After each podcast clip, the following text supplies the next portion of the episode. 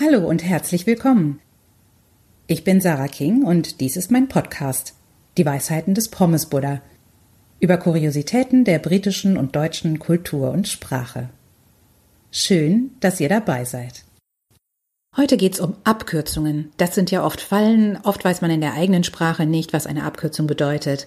Heute sprechen wir insbesondere darüber, wie Abkürzungen auf Englisch und Deutsch funktionieren was der Unterschied zwischen amerikanischem und britischem Englisch ist, was es da zu beachten gibt und woher manche Abkürzungen kommen.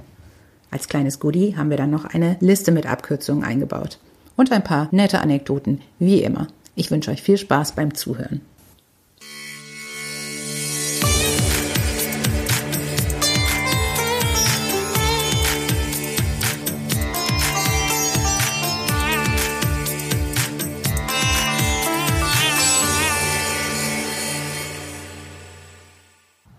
Die Abk von Abk ist Abk.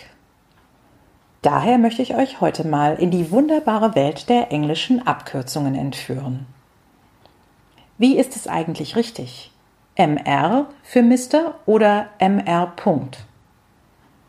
Und was haben ein Hintern und ein männliches Geschlechtsteil im öffentlichen Dienst zu suchen? Come in and find out. Zunächst etwas zur Semantik der Abkürzungen. Und hier meine ich wirklich Dinge, die jeder Brite und Amerikaner kennt und so gut wie niemals in der Langform verwendet. Als jemand, der Englisch lernt und verstehen möchte, sollte man mindestens die unten aufgeführten Abkürzungen beherrschen. Zu unterscheiden sind Abkürzungen, die als Wort ausgesprochen werden und solche, bei denen man die Buchstaben einzeln ausspricht. Die erste Kategorie umfasst weniger Elemente. Viele von ihnen stammen aus dem Militärjargon.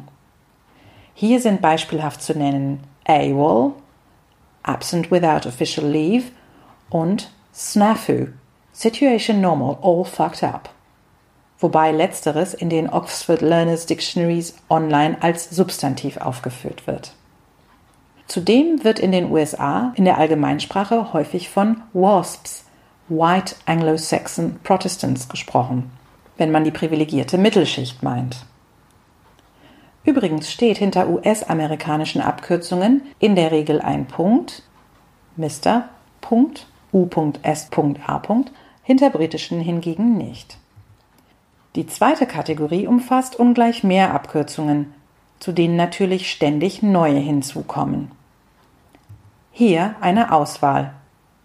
aka also known as, alias, ASAP, im amerikanischen Englisch ASAP, as soon as possible, baldmöglichst, BO, Body Odor, unangenehmer Körpergeruch, BS, Bullshit, also Blödsinn, Stuss, Schwachsinn.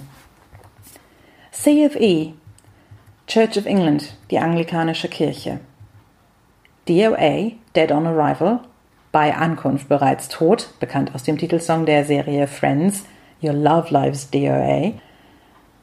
GDP, Gross Domestic Product, Bruttoinlandsprodukt oder BIP.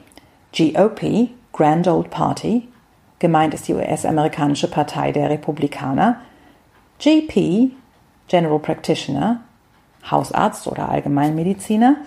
MIA, Missing in Action, vermisst aus dem Militärjargon, OAP, Old Age Pensioner, Rentner, OBGYN, Obstetrician Gynecologist, Frauenarzt, OTT, Over the Top, übertrieben, überzogen, POW, Prisoner of War, Kriegsgefangener, STD, Sexually Transmitted Disease, Geschlechtskrankheit, TGIF, Thank God it's Friday.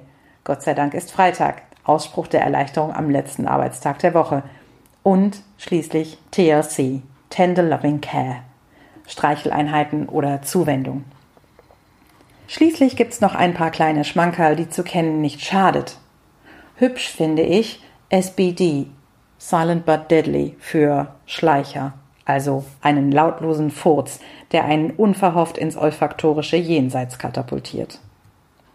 Großartig ist auch diese Anekdote meiner Schwiegermutter. Während ihrer Zeit als Angestellte bei einer englischen Stadtverwaltung wurde eine interne Umstrukturierung durchgeführt.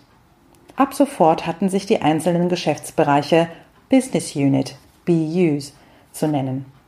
Natürlich hatten die Geschäftsbereiche auch Führungspersonen. Diese wurden Business Unit Managers genannt, bis jemand darauf kam, dass sie somit Bums waren. Bum gleich Arsch oder auch Penner, Gammler, Faulenzer. Die Umbenennung wurde zügig rückgängig gemacht.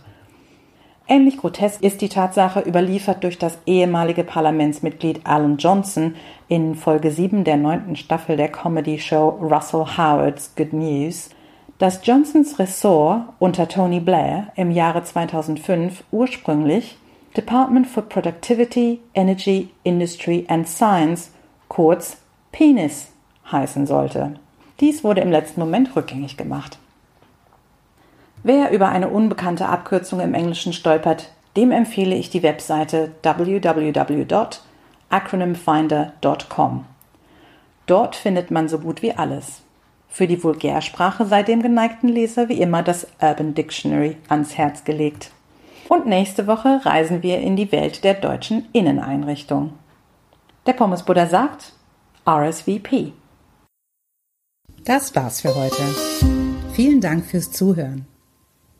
Diesen Text findet ihr auch auf meiner Webseite www.pommesbuddha.com. Wenn euch der Podcast gefallen hat, würde ich mich freuen, wenn ihr ihn abonniert. Auf bald, eure Sarah King.